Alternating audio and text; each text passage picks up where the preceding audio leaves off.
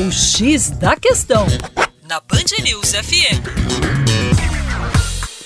Olá, ouvinte! Tudo jóia? Com você, o Juninho Lopes, do coletivo Terra Negra.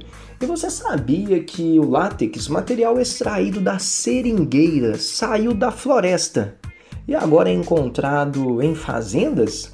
Vamos entender essa questão melhor. Olha só, o látex, matéria-prima na produção de borracha natural, não é isso?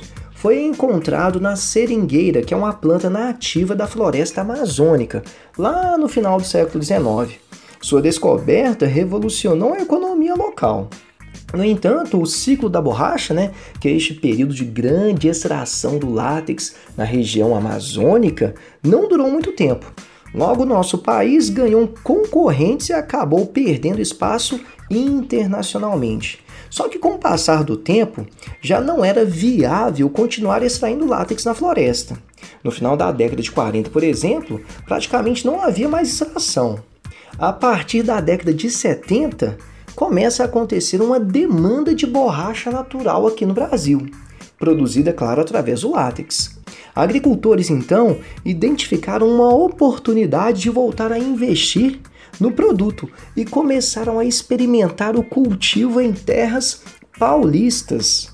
O investimento deu certo e São Paulo passou a ser o líder de produção de látex no final da década de 80.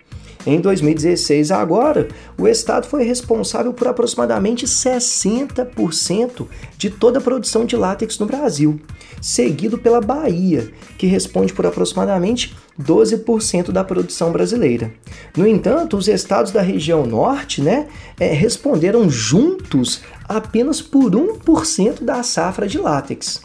E ao contrário do imaginário popular, o látex agora é de São Paulo.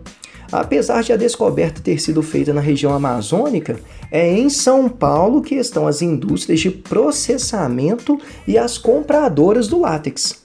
Também é lá em São Paulo que vai ficar mais fácil de se exportar o produto, devido à proximidade dos principais portos. É isso aí. Para mais informações, acesse a nossa página no YouTube. É youtube.com/terra negra. É isso aí. Até mais. Um grande abraço.